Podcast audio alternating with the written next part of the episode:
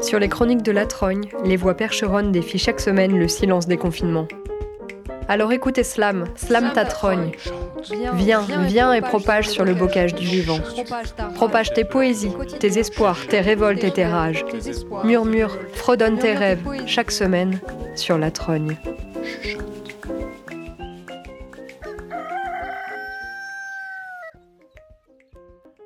La rentrée bat son plein et gonfle les agendas. On pourrait avoir tendance à oublier ces questions de passe, de surveillance et de régime liberticide sanitaire. Gare à l'oubli. Ne rangeons pas notre regard critique dans un vieux seau de compost. Et action Action La Trogne, cette semaine, avec ou sans passe, part en visite avec une émission spéciale sur la Fraternelle. Un lieu bien particulier, perché dans les montagnes du Jura à Saint-Claude, et qui tient encore et encore après plus d'un siècle d'histoire et de rebondissement. Un bâtiment monumental au cœur de la ville, une coopérative alimentaire, puis une maison du peuple, maintenant une association, qui tient malgré tout. En somme, un LAD, un lieu à défendre. Tout de suite, on se plonge dans son antre, dans son cœur, avec les voix d'Elsa, de Catherine, de Romain et de Jean-Yves, qui nous fait la visite. À vos oreilles, à vos baskets, on va traverser près de six niveaux de fourmillement en pierre.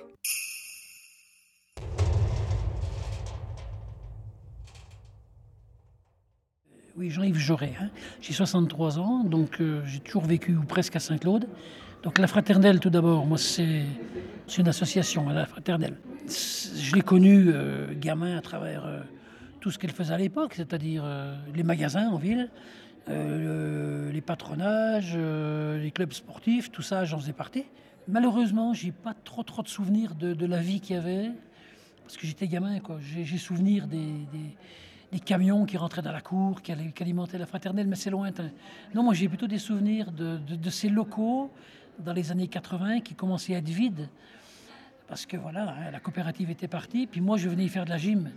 Et puis c'était des, locaux qui étaient sombres, hein, on les a visités, qui étaient un petit peu flippants. Et euh, je venais y faire de la gym et ça sentait encore le vin, le pain. Il y avait encore toutes ces odeurs, il y avait encore toute cette, toute cette vie, cette présence. C'était assez étrange. Voilà. Après, j'ai quand même connu des gamins, des, des, spectacles, des séances de cinéma sympas. Euh. Je me rappelle de, de comment de, je me rappelle avoir vu le, théâtre euh, plein à craquer. De la rue, on voit aussi euh, l'entrée du Porsche, qui pour certains est un petit peu intimidante on a des fois ce retour-là que certaines personnes n'osent pas le passer parce qu'il y a ce petit tunnel qui est éclairé le soir, mais qui, est toujours un pas à franchir. Euh. Donc euh, on voit ça aussi depuis la rue. Et puis on voit la fresque Travailleurs de tous les pays, euh, unissez-vous. Je vois parfois les gens s'arrêter pour la prendre en photo. Et ces mêmes personnes, des fois, ne passent pas le Porsche pour venir voir le bâtiment. Ça arrive. mais en tout cas, ils sont interpellés par cette fresque-là, par ce message-là. Et on voit aussi euh, on a un kakemono où c'est écrit euh, la fraternelle et puis euh, théâtre, cinéma, café, tout ce qu'on fait un petit peu, qui est résumé évidemment sur, sur ces inscriptions-là. Donc ça permet déjà d'avoir une première vision de ce qui se passe dans le lieu. Après, il faut passer le Porsche pour, pour s'en faire une idée un petit peu plus claire. Pour tes camarades et pour toi, racle ton cercle chaque samedi. Signé le comité du rayon de soleil. C'est poétique, hein? Si vous voulez, vous êtes dans un bâtiment qui abritait euh, une méga boulangerie, une méga boucherie, une méga charcuterie, de la torréfaction. Il y avait des écuries parce qu'il fallait s'occuper des chevaux. Euh, il y avait une imprimerie. Euh, il y avait des locaux de syndicats, il y avait des locaux de la Bourse du Travail, il y avait une salle de conférence, un gymnase en bas, une grande salle de, de loisirs. Rien que ça, au centre de Saint-Claude, dans une petite ville comme ça, puis dans un bâtiment comme ça, c'est déjà assez exceptionnel. Voilà. Il y a eu des facteurs favorisants à Saint-Claude. Alors, il y en a eu au moins trois importants. Euh, on est sur une terre euh, où, depuis des siècles, euh, on, savait mettre en, commun le, fruit de notre travail à travers les fruitières les fruitières à compter, c'est pas rien. Hein, dans, tous les, dans tous les villages du Jura, il y avait des fruitières, on mettait le lait en commun. Donc il y avait déjà des formes de partage et de, de, comment, fonctionnement un peu coopératif. Ça, c'est pas rien, ça explique beaucoup ce qui s'est passé là. Après, il y a eu aussi, euh, on est sur une terre laborieuse ici, euh, où on travaillait beaucoup par corporation.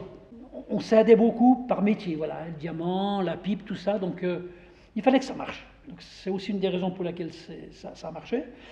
La personnalité de Ponor, vous la verrez en bas à travers les panneaux, ça c'est la quatrième chose qui fait que ça a marché ici. Et puis, euh, on est aussi à Saint-Claude, en Franche-Comté, pardon, sur les terres des socialistes utopiques. Je ne sais pas si ça vous dit quelque chose. Les socialistes utopistes, Fourier, Proudhon, tout ça. C'est Besançon, c'est Salanébain. Ponor était très très près de Victor Considérant, c'est un copain, qui lui-même était proche de, hein, de, Fourier. Donc ces idées socialistes utopistes ont certainement influencé très très près ce qui s'est fait ici. Voilà. Et dessous, il y a quelque chose Ouais. Défense de Meulé sans lunettes. Vous avez compris ce que c'était dans ce, slogan-là Du tout. Celui-là, bah, je, vous, je, vous, en parlerai tout à l'heure quand on sera un peu plus loin. Vraiment, parce qu'il y a deux groupes, vous l'avez compris. D'habitude, on commence la visite dans le bar. Nous, on va commencer par le cinéma, par le théâtre. Vous me suivez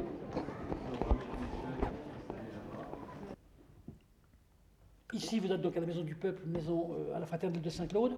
Depuis 1984, tout d'abord, euh, la Fraternelle aujourd'hui est une association, loi 1901, euh, qui a deux, gros pôles d'activité. La culture, euh, trois salles de cinéma, dans celle-ci, un atelier d'imprimerie de sérigraphie que, vous verrez en bas. La Fraternelle a sa propre troupe de, de, théâtre. Et puis la Fraternelle bosse beaucoup aussi, elle fait beaucoup de ce qu'on appelle l'éducation populaire avec les écoles, les associations. Voilà. C'est, pour une petite ville comme ça, vous allez voir, c'est important, c'est 13-14 salariés, un budget d'environ un million d'euros, ça depuis 1984. Et puis, parallèlement à ça, la fraternelle aujourd'hui, qu'est-ce que c'est? Ben c'est, faire revivre, enfin faire revivre, plutôt entretenir, être dépositaire du passé et de l'histoire de cette belle maison. Donc, c'est faire les visites, c'est entretenir le patrimoine, c'est entretenir les 210 mètres linéaires d'archives qu'on a en bas, c'est tout ça. Voilà. Depuis 1984. Voilà.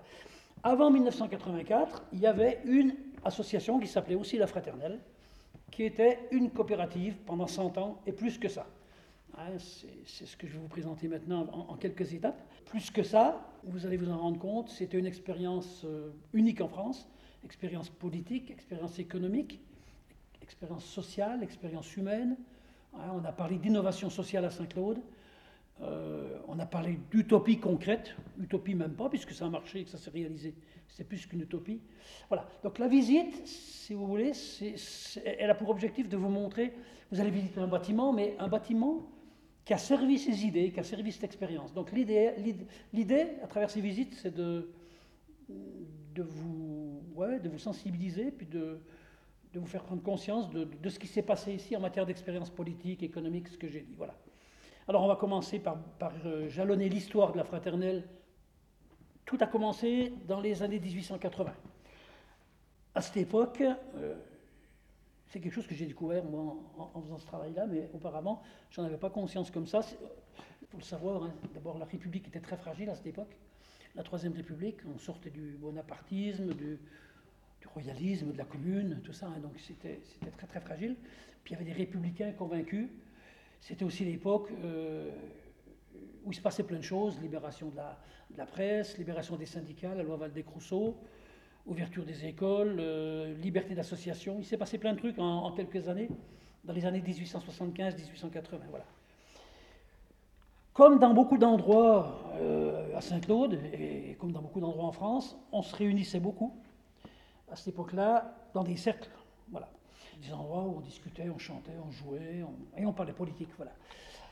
À Saint-Claude, il y avait un cercle qui s'appelait le Cercle Montagnard, qui était un de ces cercles, euh, et qui était animé par des républicains convaincus. Pour la plupart des négociants, des gens qui avaient déjà un certain standing, si vous voulez.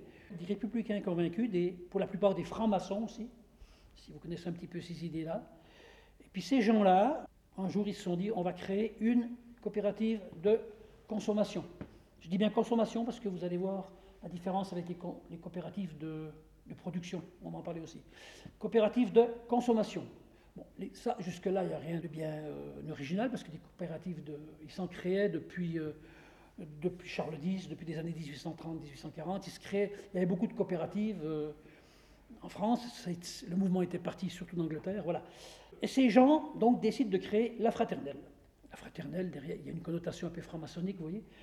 Euh, coopérative de consommation. Voilà, 1881, c'est la première date. Alors ils ont fait ça pour gagner de l'argent, il ne faut pas se faire hein, d'illusions, mais ils ont aussi fait ça par un idéal républicain, comme je vous l'ai dit, puis aussi parce qu'on était dans une ville ouvrière, une ville pauvre, une ville euh, où ce n'était pas facile à vivre, donc ils avaient aussi comme, euh, comme volonté d'aider les gens à s'alimenter et à s'alimenter correctement. Voilà. 1881. On va aller jusqu'en 1896 d'un coup, mais qu'est-ce qui s'est passé de 1881 à 1896 C'est très important. Euh, il y a des gens qui sont rentrés à la fraternelle dans, cette coopérative, qui ont mis des billes, hein, puis qui, étaient animés d'idées. Il euh, faut faire attention à cette époque aux termes, parce qu'ils ne veulent pas dire la même chose que maintenant, mais aux idées socialistes, aux idées communistes, aux idées socialistes, euh, et puis à, à, des fonctionnements syndicalistes aussi. Voilà. Donc ces idées sont rentrées tout doucement par la fraternelle. Ça ne s'est pas fait comme ça, il y a eu des allers-retours. Ça s'est surtout fait sous l'influence d'un homme particulièrement important pour la maison, puis qui n'est pas banal du tout. Vous en entendrez beaucoup parler pendant la visite, qui s'appelle Henri Ponard. Puis tout doucement, donc, hein, ces idées, la fraternelle, c'est des, fonctionnements et des idées qui sont, sont mis un peu en symbiose, qu'on brassait. Et puis en 1896, il y a eu euh, un moment très important, refonte des statuts de la coopérative. Ce que j'ai oublié de vous dire entre-temps, c'est que la coopérative avait racheté le bâtiment par lequel vous êtes entré. Donc c'est la preuve qu'elle tournait bien, puis qu'elle s'enrichissait très vite, cette coopérative. Elle dégageait d'énormes bénéfices. En 1896, modification des statuts, qu'est-ce qu'il a décidé? C'est que tous les bénéfices de l'association, de la coopérative, et ils sont énormes, ils sont plus redistribués aux actionnaires. Donc c'est pas rien. Ils sont ventilés dans trois directions. La première, c'est des œuvres sociales. On est à une époque euh, où il y a des besoins, puis surtout il n'y a rien. Hein. Il n'y a pas de caisse chômage, pas de caisse maladie, pas de caisse vieillesse. Euh. Il y a des mutuelles par contre, ça, ça marche bien. Donc beaucoup d'œuvres sociales, des œuvres culturelles, humaines, euh, loisirs. C'est dans un cinéma qui, qui l'illustre, voilà.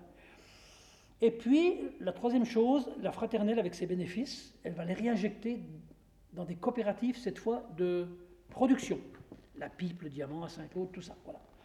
Et puis, c'est des coopératives qui vont fonctionner sous le même modèle. Leurs bénéfices vont être réinjectés dans des œuvres comme ça. Et c'est là que, déjà ça, c'est là qu'on entre dans une expérience qui est unique en France. Voilà. Qui va être au service d'une grande idée économique, comme je vous dis, mais humaine aussi, vous allez voir en descendant les panneaux. Voilà. Après, on va aller en 1908, 1910 vers la construction de la Maison du Peuple, dans le bâtiment, la Maison du Peuple. Comment en est-on arrivé là? Il euh, faut savoir que le grand front républicain des années 1880, il va péter. Les, radicaux d'un côté, les socialistes de l'autre, les communistes là, etc., etc. Tout ça sur des fonds de, mouvements sociaux très forts aussi. Euh, il y a des grèves en 1905. En 1906, séparation de, l'Église et de l'État. Il, y a un climat politique et social très dur. La troupe vient à Saint-Claude. Hein, il y a des répressions. Il y a, voilà. Et puis, euh, le, le moment est venu, et ça c'est Jean Jaurès qui est venu à Saint-Claude deux fois, qui a soutenu aussi ça, le mouvement est venu de créer euh, un bâti, un endroit où tous ces services dont je vous ai parlé, la coopérative, les offres culturelles, sociales, euh, tout ça doit être réuni dans le même bâtiment. Voilà. Donc c'est la troisième grande étape de la Maison du Peuple. On construit la Maison du Peuple à Saint-Claude, c'est ce bâtiment que vous allez visiter. Premier sous-sol, les panneaux de des panneaux en tous les maillets.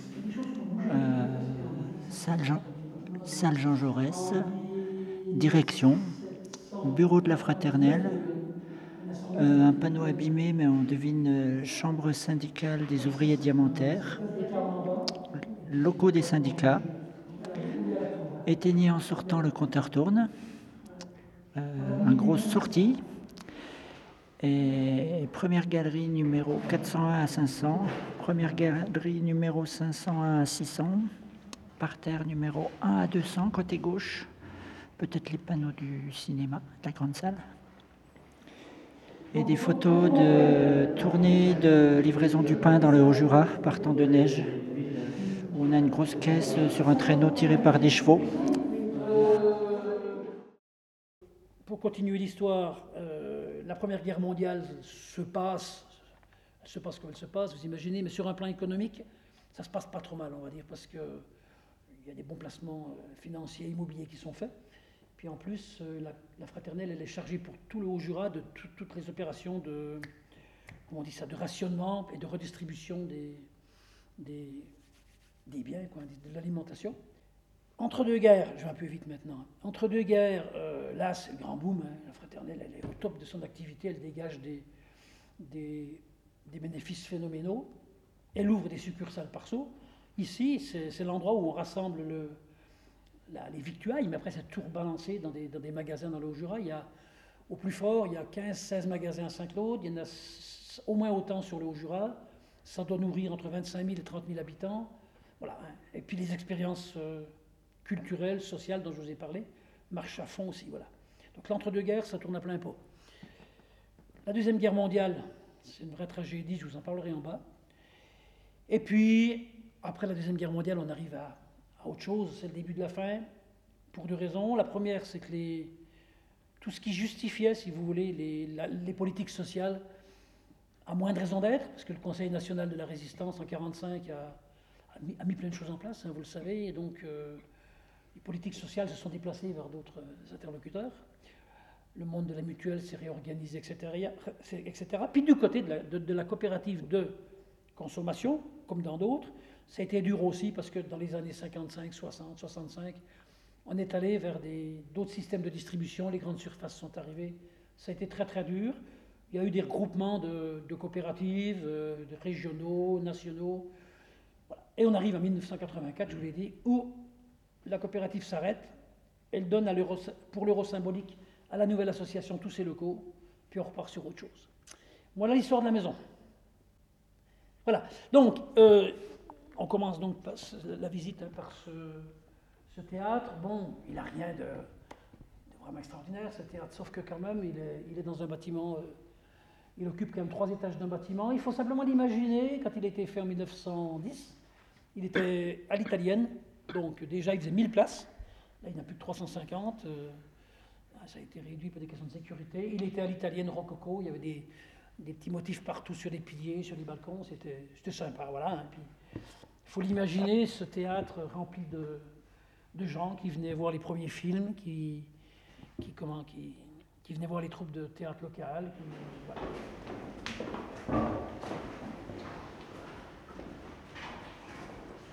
Construit en 1913 des, des, logements sociaux au centre de Saint-Claude, et là, elle avait des revenus locatifs. Mais des revenus locatifs ici, alors, il est possible, euh, la fraternelle, elle soutenait plein d'activités, je vous l'ai dit mais elle ne les gérait pas directement.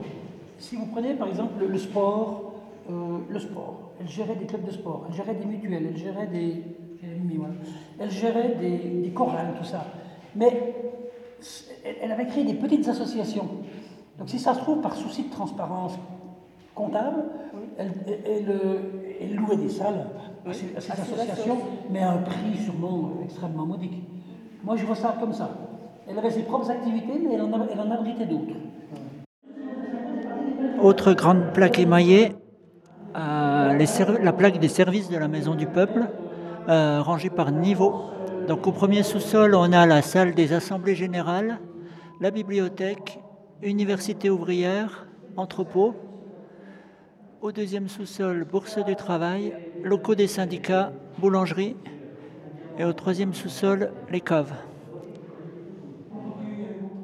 Euh, oui, simplement, là vous avez quelques objets qui témoignent des, coopératives de production. Je vous ai dit que la, fraternelle, elle avait emmené derrière elle une dizaine ou une douzaine de coopératives de production. Alors il y en a, elle les gérait directement. Hein. Euh, il y en a, les a mis en place. Diamants, pipes, tourneries, euh, bâtiments, la lunette amourée, etc., etc. Je vous donne qu'un exemple. Là, à Saint-Claude, il y avait quand même 3000 à 3500 dans les années 20-30, 4000 même employés sur la pipe. Hein. Il y en avait euh, au moins 2000 sur le diamant. Voilà, il faut le savoir. La, fraternelle, là, gérait directement une coopérative de la pipe qui embauchait 400 personnes et deux coopératives de diamants qui embauchaient chacune 2 à 300 personnes. Quand on dit que Saint-Claude était la capitale du diamant, c'était vrai. Hein. Ils ont bossé avec Londres, avec Genève, et puis après, bon, doucement, tout est parti. Hein. Euh, il y avait même un groupe, une, instance qui, rassemblait les ouvriers diamantaires du monde entier, euh, qui a eu moins son siège à Saint-Claude et qui s'est réuni, plusieurs fois dans la maison. Là. Alors, le, truc là, vous me posiez la question là, pour l'anecdote, comment le diamant est, taillé, je ne sais pas si vous le savez, il y a, oh, je peux vous faire un cours, hein, je ne suis pas spécialiste, mais il y, a, il y a quatre phases de coupe, mais il n'y a qu'une chose qui coupe le diamant, c'est Le diamant. c'est le diamant. Voilà. Donc, c'est un mélange, c'est une espèce de mélange qui taille le diamant, où il y a du diamant dedans, il ne faut pas que ça chauffe trop, il y a de l'huile, un mélange de diamant et d'huile. Voilà. Les diamantaires, ils travaillent dans une espèce de, de cercle, voilà, comme ça, et avec un tour, et puis ça fait des projections, donc des projections de poussière et d'huile, voilà. Et ces projections, il faut les garder. Elles ont de la valeur parce qu'elles servent, elles servent à, à refaire des outils de coupe, etc. etc. Donc, euh, tous les samedis, euh, on- à la fin de la semaine, on demandait aux, aux ouvriers de, de récupérer cette poussière qui avait de la valeur. Elle était revendue et puis l'argent servait à aller au, au cercle, je ne sais plus quoi, dont vous avez le nom en bas, qui était une caisse de solidarité. Voilà. Voilà. Dans, dans le monde privé, l'argent, le patron le récupérait. Mais dans les coopératives, euh, les poussières de diamants étaient récupérées pour ce, ce fonds. Et ce journal, il était imprimé ici Du coup, ou pas? Alors, il est imprimé là et vous visiterez l'imprimerie en bas. Je vous le montrerai. Il est imprimé là, ouais. C'est toute l'activité politique là. Alors là, c'est affiché de l'ordre, de l'ordre, une place pour chaque chose et chaque chose à sa place. La, fraternelle avait même sa propre mutuelle, à une époque où les mutuelles, il y en avait partout. Et pour, répondre encore à la question de monsieur tout à l'heure, c'est aussi étonnant ça. Les mutuelles, il y en avait des centaines. Il y en avait, on peut adhérer à plusieurs mutuelles. Il y avait des mutuelles professionnelles, des mutuelles euh, géographiques, des mutuelles. Et comme par hasard, le Haut-Jura, c'est l'endroit en France où il y a le plus de mutuelles. Alors, avant de vous parler des panneaux relatifs à la Deuxième Guerre mondiale, euh, cette salle, elle je vous ai dit que c'était une expérience économique, sociale, mais humaine aussi. Derrière, il y a, c'est pompeux ce que je vous dis, mais c'est, vraiment ce qui s'est passé. C'était, ce que voulait Ponard. Tout ce qui s'est passé ici, c'était au service d'une, conception de l'homme. hein, qui devait s'alimenter correctement, qui devait travailler dans de bonnes conditions, qui devait bénéficier de la culture, de loisirs. Voilà. Donc cette salle, elle, vous- montre que la fraternelle, à la limite, pouvait accueillir quelqu'un pendant toute sa vie, pour tout ce qui constituait sa vie. Parce qu'ils arrivent. Je vous parlerai de Ponor, de l'id- de l'idéologie socialiste qu'il y avait là derrière, c'est vachement important. Alors, un petit mot sur la guerre mondiale, la deuxième guerre mondiale. Euh, c'est passé une vraie, une vraie tragédie ici, puis à Saint-Claude. Je ne sais pas si vous êtes là depuis suffisamment longtemps pour connaître euh, l'histoire. Euh, quand, la, guerre mondiale, quand la guerre a éclaté, hein, euh, il s'est mis en France en place euh, beaucoup de mouvements de résistance, dites armées secrètes. Donc au départ, c'était des organisations, surtout, hein, qui visaient un peu à gêner l'ennemi et tout ça et tout ça. À Saint-Claude, c'était un petit peu plus compliqué parce qu'on est près de la Suisse, il fallait faire passer des personnes juives, il fallait faire passer. Il y avait quand même déjà plus d'enjeux. Mais très très vite, tout le Haut-Jura s'est retrouvé terre de résistance, très efficace, très organisée dans les entreprises, dans les, coopératives, dans les magasins, liés aux magasins de la, fraternelle. hein. Cette euh, résistance bien organisée, elle avait un cœur et un homme. Le cœur, c'était ici, et l'homme, c'était le directeur de la fraternelle qui est en photo là-bas derrière. Il s'appelait Ponor aussi, du comme par hasard. Et, si vous voulez, euh, il s'est mis en place une organisation autour, de la fraternelle très, très efficace. Voilà. En 1943, euh, les Allemands ont imposé le STO. STO, c'est le travail en Allemagne obligatoire. Donc, ici, comme dans beaucoup de régions de montagne, on avait arrivé plein de jeunes, plein de jeunes, plein de jeunes qui voulaient pas aller en Allemagne, puis qui, allaient se cacher en montagne. Voilà. Et ces gens-là, ben, ces jeunes-là, il fallait s'en occuper. Donc la fraternelle s'en est occupée pour deux raisons. Parce que déjà, elle, gérait des magasins, donc pour les nourrir, c'était facile. Et en plus, elle avait, une ferme dans le Jura où elle les hébergeait. Donc, comme par hasard, un paquet de, de jeunes se sont trouvés euh, pris en charge par la fraternelle. Et puis, fin 43, ces jeunes, euh, il s'est posé la question de savoir s'il fallait les armer ou pas. La fraternelle, au départ, ne voulait pas les armer, elle voulait juste les nourrir. Mais avec les, mouvements de résistance, elle a dû s'y plier. Non seulement elle s'est mais elle a créé une école de maquis, la fraternelle. Ponard, encore lui, derrière, il était coordonnateur de tout ça. Hein, Il était euh, chef de l'armée secrète et puis euh, euh, il alimentait, il, il gérait tout. Il a pris des risques, ce type absolument énorme. En 1943, euh, les choses ont mal tourné parce qu'on a, commencé à, avoir des opérations militaires, des gros accrochages. Et puis en avril 1944, ben, les Allemands, avec Klaus Barbie, ont envoyé à Saint-Claude euh, quelque chose comme 20 000 hommes dans le Haut-Jura. Donc il y a eu une grosse rafle au centre de Saint-Claude, a 320 personnes qui sont parties dans les camps de concentration. Et puis comme ils ont, les Allemands ont pigé ce qui se passait là, ils ont embarqué tout le personnel ici, ils ont pillé, euh, ils ont brûlé plusieurs magasins, ils ont piqué tous les camions, ils ont vidé des comptes en banque, ils ont même failli euh, dynamiter le bâtiment, mais ils ne l'ont pas fait. Voilà. Après, la fraternelle, elle a pu redémarrer, tant bien que mal, avec l'aide d'autres coopératives, mais euh, voilà, il s'est passé des choses très dures ici, avec des gens qui ont laissé leur peau, d'autres qui ont pris des risques énormes. La fraternelle, avant, en début de guerre, avait déjà accueilli beaucoup de franquistes, de, pas de franquistes, de, hein, de gens qui fuyaient le franquisme. Puis bon, en début de guerre, beaucoup de, juifs, beaucoup de juifs, de familles juives qui venaient, qui venaient par les réseaux du diamant, hein, les Polonais qui, allaient en Anvers. Puis après, entre coopératives diamantaires, ils arrivaient ici, ils trouvaient du boulot là. Puis après, ils passaient en Suisse. Voilà. Il y a eu beaucoup de choses comme ça ici. Pièce, qui est la bibliothèque, hein. prenez le temps de la regarder. Il y a une salle de lecture, là. Il y a... Ici, on, on lisait, on empruntait des livres. Là encore, elle sert une idée. Le Père Ponor, hein, qui est dessiné là, puis qui cache euh, soigneusement la cathédrale. C'est pas un hasard. Euh, dans son petit bled de Noircombe, là, où il y a 15 maisons, il n'avait pas 18 ans qu'il avait fondé une bibliothèque chez lui. Et après, il, a fait, il, avait fait des bibliothèques dans les villages des environs de. Voilà. Son oncle était un, un institut de, de passionné de Victor Hugo. Donc c'est quelqu'un qui a baigné dans la culture. Et puis pour lui, une personne épanouie, c'était une personne qui était cultivée. Donc la culture, euh, on a des témoignages sonores, c'est pas simplement une idée, un dogme, c'est sa façon d'être. Ce type est assez, assez exceptionnel, faut le dire. Voilà. Donc euh, la culture faisait partie de. ne pouvait pas ne pas être dans une maison comme la maison du peuple. Voilà. Ponor, qu'est-ce qu'on peut encore dire de lui rapidement ici? C'est quelqu'un qui, a fait de la politique très tard. il a fait beaucoup de syndicalisme, il a mis en place la fraternelle. Euh, il a fait de la politique sur le tard. Il était maire de Saint-Claude, député du Jura. Il n'a pas fini ses mandats d'ailleurs. Il est mort en 29. Ce type-là, sa carrière politique, tout ce qu'il a fait, ça se caractérise par euh, du pragmatisme. Quand il allait dans des réunions politiques, euh, il ne balançait pas des idées. Il disait Moi, ce dont je vous parle, c'est ce qu'on a fait à Saint-Claude et ça marche. Qu'est-ce qui s'est fait ailleurs? Il y a eu d'autres coopératives qui ont marché sur le même modèle. Non pas sur le même modèle, mais qui ont tenté des choses comme ça. Il n'y en a pas eu beaucoup. Il y a eu l'école de Nîmes et puis Saint-Claude. Voilà. Et ce qui caractérise celle de Saint-Claude, c'est que c'était alimenté par un. Je vais faire un petit peu de, théorie rapide, hein, mais un socialisme, ce qu'on appelle alémaniste. C'est un socialisme de base, participation des gens. On est près du terrain, il faut que ça marche. Et on bosse ensemble. Sinon, on se casse tous la gueule en même temps. À Nîmes, c'est un syndicalisme guédiste c'est beaucoup plus descendant, beaucoup plus pyramidal, beaucoup plus organisationnel. Voilà.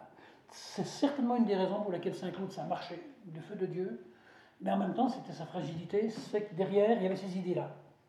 Une idée de l'homme, comme je vous l'ai dit, euh, qui était chère à Ponor, et puis ce, cette idée politique, ce socialisme-là. Voilà. Celle-ci, c'est une partie qui sert plus, non? Oui, c'est ça. En fait, ça, c'est l'autre journal de la ville, le, courrier qui était un hebdo jusqu'au. dans les années 90 en typo. Et du coup, euh, ça, c'est la machine euh, classique qui a été léguée à la fraternelle. Et de l'autre côté, il y a la, même, la même presse Voirin qui, qui, imprimait le journal de la maison, qui est encore en service euh, de façon manuelle pour les tirages d'affiches. Le Jura socialiste, le, journal, l'organe de la Fédération socialiste du Jura a été tiré ici quasiment euh, pendant 30 ou 40 ans. Le Jura socialiste d'ailleurs qui est derrière vous en version, euh, il y a deux versions en 1940, la version de base puis la version euh, dans laquelle M. Pétain a fait des coupes sombres, la version censurée. Vous avez aussi sur le panneau d'à côté le journal clandestin là, vraiment, le journal clandestin qui, a été imprimé ici pendant la guerre. Voilà. Les typographes d'ici ont pris des risques absolument énormes. C'était des journaux qui étaient commandés depuis Lyon, ils étaient imprimés là, ils repartaient à Lyon pour fausser des pistes, puis après ils étaient balancés sur tout l'est de la France. Mais c'est imprimé là. Donc là, vous avez un côté un petit peu musée, mais On va pas tout faire dans les détails parce qu'on est assez nombreux, mais derrière, là, vous avez euh, tout un paquet de matériel. hein. Vous avez plein, plein de, caractères de typographie. Et puis ça travaille en cours. On a deux salariés ici qui, qui animent un atelier d'imprimerie avec des écoles, avec des associations. En face, vous le verrez en passant devant aussi, un atelier de sérigraphie. On a du bon matériel, on a des artistes en résidence qui viennent, qui font des affiches. Il y a des actions pédagogiques aussi, toujours avec des écoles. Voilà. Donc, euh, c'est un étage et un lieu qui, qui vit et qui travaille aujourd'hui.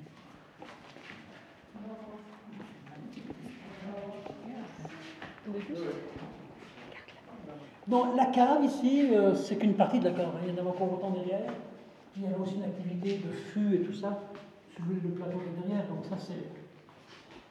C'est comment C'est qu'un un bout de la cave. hein. Euh, c'est dans son jus, bien sûr.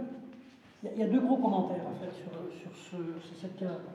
Euh, la, la partie la plus lucrative de l'activité de la coopérative, c'était l'alcool. Voilà. faut le dire, euh, s'il n'y avait pas eu ça, euh, il n'y aurait pas eu toutes les caisses de solidarité. C'est ce qu'alimentait les, les bénéfices, c'est ce qu'alimentait toute l'activité de la fraternelle, euh, l'alcool. Et puis, la deuxième chose qu'il faut dire par rapport à ça, c'est ce que les panneaux essayent de vous faire comprendre, c'est que l'alcool et le vin, il faut, le mettre dans son contexte. C'était social. Saint-Claude, il y avait 45 ou 50 bistrots. On, se retrouvait tous les soirs au café en haut, que vous visiterez tout à l'heure, pour craquer la paye. euh, euh, tous les magasins de la fraternelle dans les environs de Saint-Claude, il y avait un petit bistrot attenant, on se retrouvait. euh, bon, je ne sais pas les souvenirs que vous avez de vos grands-parents et tout, mais l'alcool se consommait sans modération, et puis surtout, il y avait une fonction sociale, surtout dans le milieu ouvrier. Donc, il faut essayer de voir cette consommation, puis ce, phénomène avec d'autres yeux qu'aujourd'hui.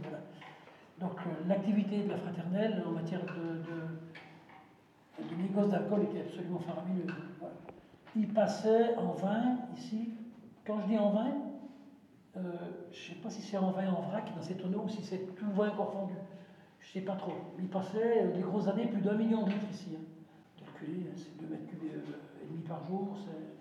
Donc le vin arrivait ici dans des camions ou des conteneurs dans la rue en haut, des tuyaux qui remplissaient les, les- tonneaux. C'était conditionné dans des, souvent des, des- petits récipients comme ça. Ça repartait dans les magasins. C'était, il y avait 6 à 8 personnes qui travaillaient tout le temps, tout le temps, tout le temps ici. Et la coopérative essayait au maximum de faire travailler d'autres coopératives viticoles. On revient dans, dans la fraternelle moderne, là, c'est pour vous montrer qu'on est équipé. Puis ça, c'est des locaux qui, des locaux qui, accueillent soit des groupes locaux, soit des artistes en résidence, soit des artistes qui viennent faire un spectacle et qui veulent répéter avant. On a une salle de, de répétition, de danse, de voilà. Puis un petit studio à côté de d'enregistrement qui, est- des qualités phoniques importantes. Voilà. Là que chante le cœur ouvrier.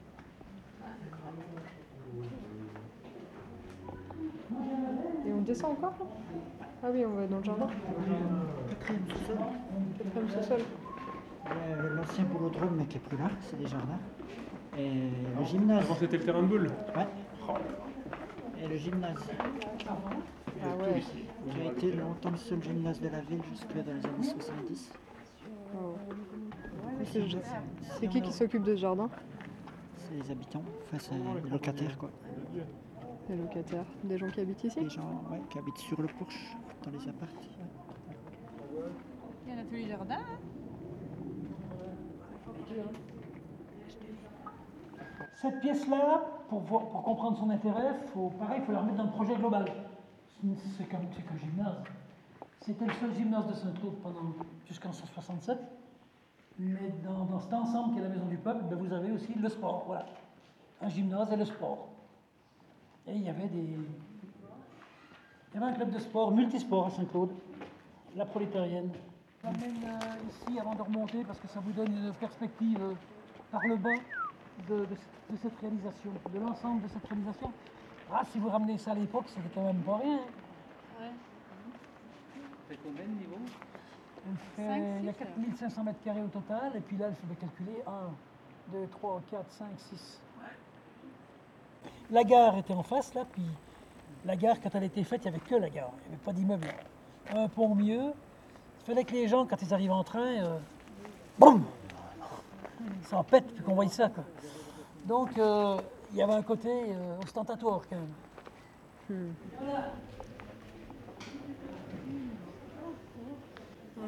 Donc c'est le Grand Café. Euh, au départ, le café était sous la rue. Il y avait un tout petit café sur la rue, puis bon, ce café a été fait dans les, ça a été fait dans les années 1910. C'est un café qui n'est pas dénué d'intérêt par ses faïences, par sa décoration. Il reste un peu dans le jus. Hein. Puis on l'imagine aussi euh, à la grande époque ici, avec une ambiance, euh, vous imaginez... avec 200 personnes. Avec du monde, avec du vin rouge au bord au kilomètre, avec des gens qui parlaient politique, qui parlaient je ne sais pas quoi, qui parlaient de tout.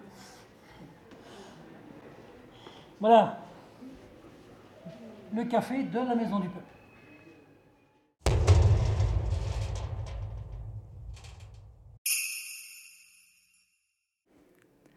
Alors là, on est dans la boutique euh, de la Fraternelle, de l'association. Donc euh, c'est euh, une de nos vitrines. D'ailleurs, c'est notre vitrine sur la rue de la Poya les gens qui passent dans la rue nous voient depuis ici. Donc c'est ici qu'on vend ou qu'on prête euh, ce qui est fabriqué euh, dans l'imprimerie de la Fraternelle. Euh, moi, je m'appelle Elsa. Je travaille à la Fraternelle, donc je suis salariée ici. Donc aujourd'hui, je suis médiatrice culturelle à la Fraternelle. Et je suis aussi une des personnes qui ouvre le café associatif qu'on a. Alors le café, il est ouvert à tout le monde. C'est un lieu où les personnes peuvent se retrouver. Et sur euh, toute la saison culturelle qu'on a, c'est-à-dire euh, comme euh, un lieu culturel de septembre à juin, on a une proposition de concerts, de pièces théâtrales, de, de conférences parfois, de la danse aussi, de plus en plus. C'est une scène ici qui est assez réputée, qui est connue notamment entre musiciens, mais aussi d'autres personnes on a entendu parler, on n'utilise plus beaucoup euh, ce terme, mais en fait, c'est jazz au bistrot. Donc, c'était euh, un nom qui était beaucoup utilisé pour parler des concerts qui avaient lieu dans le café de la Fraternelle, qu'on n'utilise plus aujourd'hui pour, euh, pour les scènes qu'il y a. Mais on accueille beaucoup de formations de jazz encore aujourd'hui à la Fraternelle. Donc, on a des danseurs et des danseuses, des comédiens, des musiciens qui viennent en résidence, c'est-à-dire que pendant plusieurs jours, ils dorment ici, ils, euh, mangent ici et ils travaillent, euh, tout dans le même lieu. Voilà, tout ça est rendu possible par, euh, par cette grande maison du peuple qu'on a, où on a des hébergements, le café, des studios de répétition.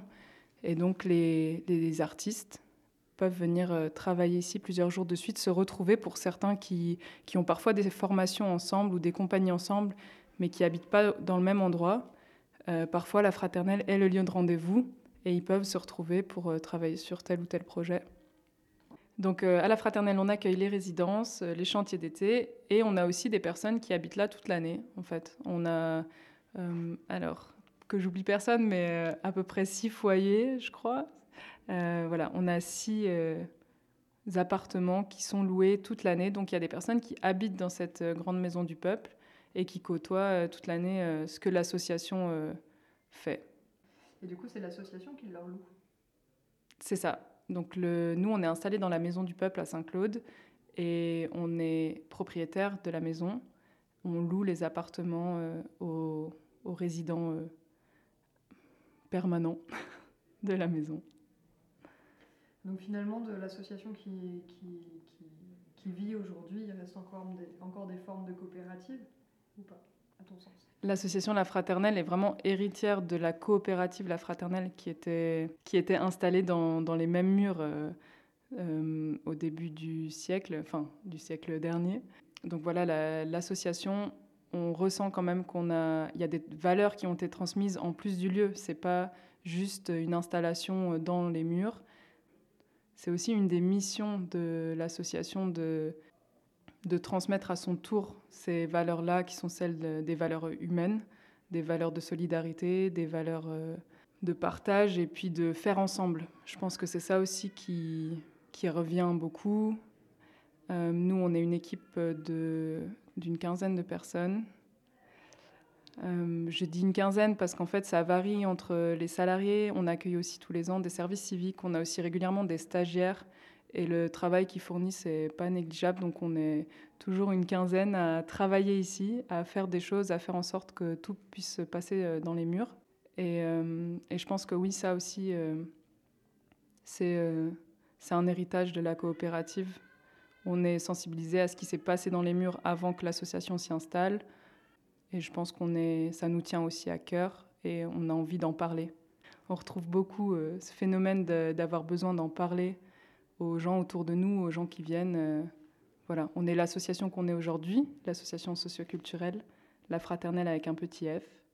Et on a hérité euh, la maison du peuple de la fraternelle avec un grand F. Et aujourd'hui, on fait plus les mêmes choses. On n'est plus, plus une coopérative alimentaire, euh, mais mine de rien, tout ça c'est fortement lié et on est ancré dans ce lieu et c'est pas anodin. Il existe à Saint-Claude les archives municipales donc là, il y a tout un fonds d'archives qui est géré par la mairie où on retrouve euh, beaucoup de choses sur la ville, sur euh, les diamantaires, sur, euh, sur les quartiers, enfin voilà, beaucoup, beaucoup d'informations, beaucoup d'histoires de la ville.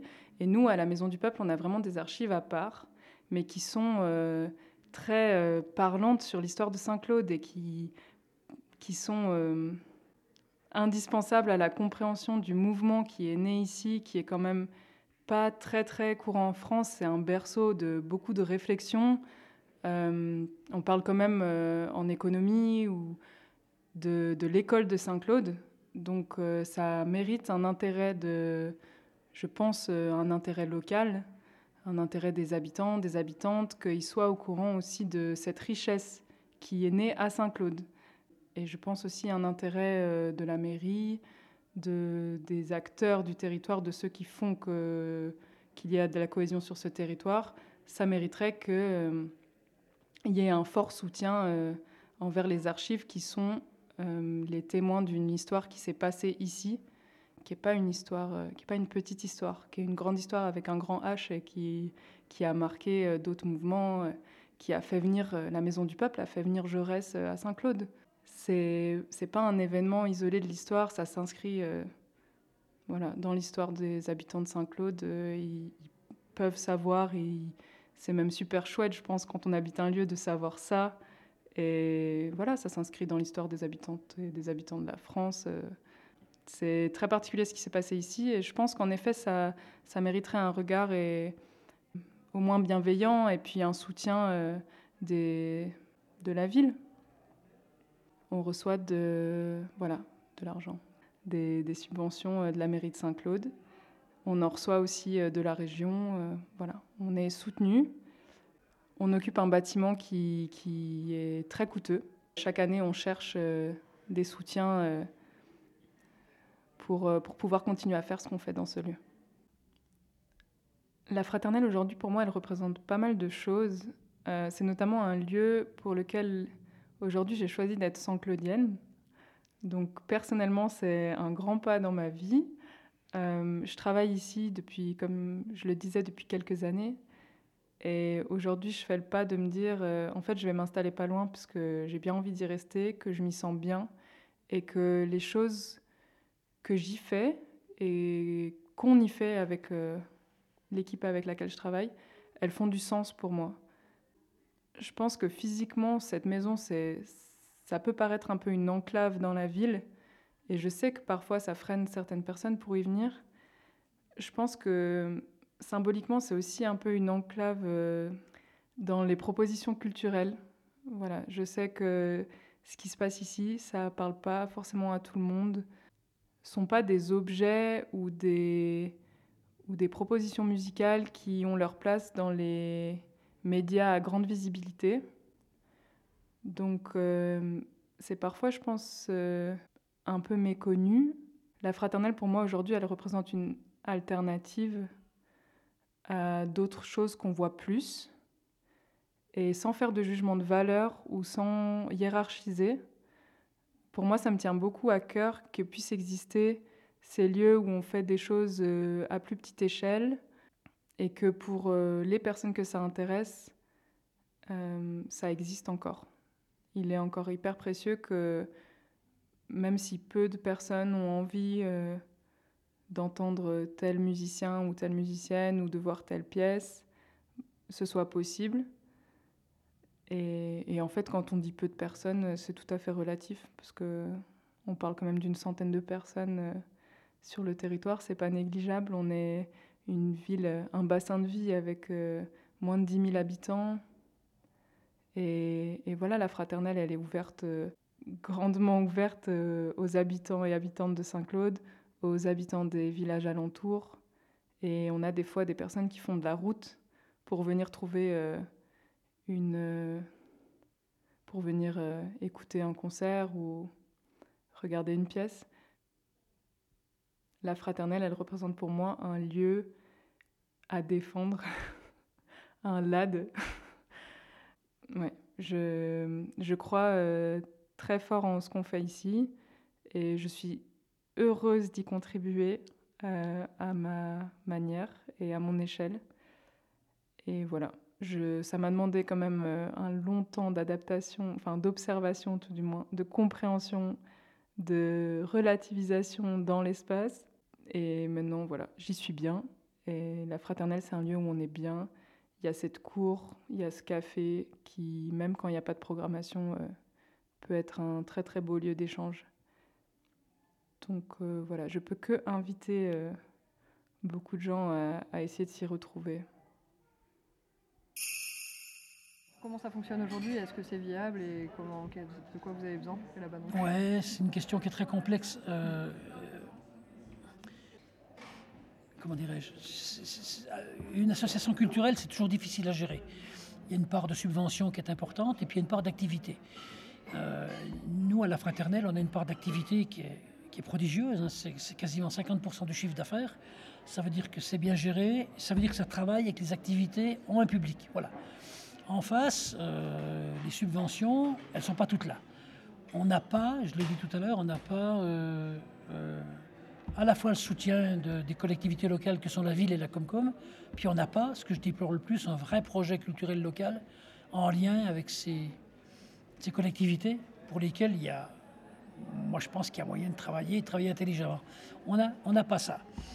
Il n'y a jamais eu ça? Pas vraiment non, non, non, non. Parce qu'il y a toujours eu une coupure entre la collectivité et la fraternelle, liée probablement au passé, liée aux idées des uns et des autres, mais ça, faut le dépasser. Et puis, il y a un autre aspect qui est important à prendre en compte, c'est que nous, ici, euh, non seulement on manque de subventions euh, vis-à-vis de ces collectivités, mais à la différence de la plupart des, des structures qui gèrent du culturel dans les grandes villes ou dans les villes tout court, nous, on gère un bâtiment. On gère un bâtiment paye l'électricité, on paye les assurances, on paye des impôts locaux, on fait des réparations. Hein, en général, euh, dans le monde culturel, tous les équipements sont à charge ou à propriété des collectivités. Donc nous, il faut aussi qu'on dégage, bah tiens, on a parlé tout à l'heure, nous, il faut qu'on dégage sur nos activités culturelles des fonds pour entretenir le bâtiment et des fonds aussi pour gérer les archives.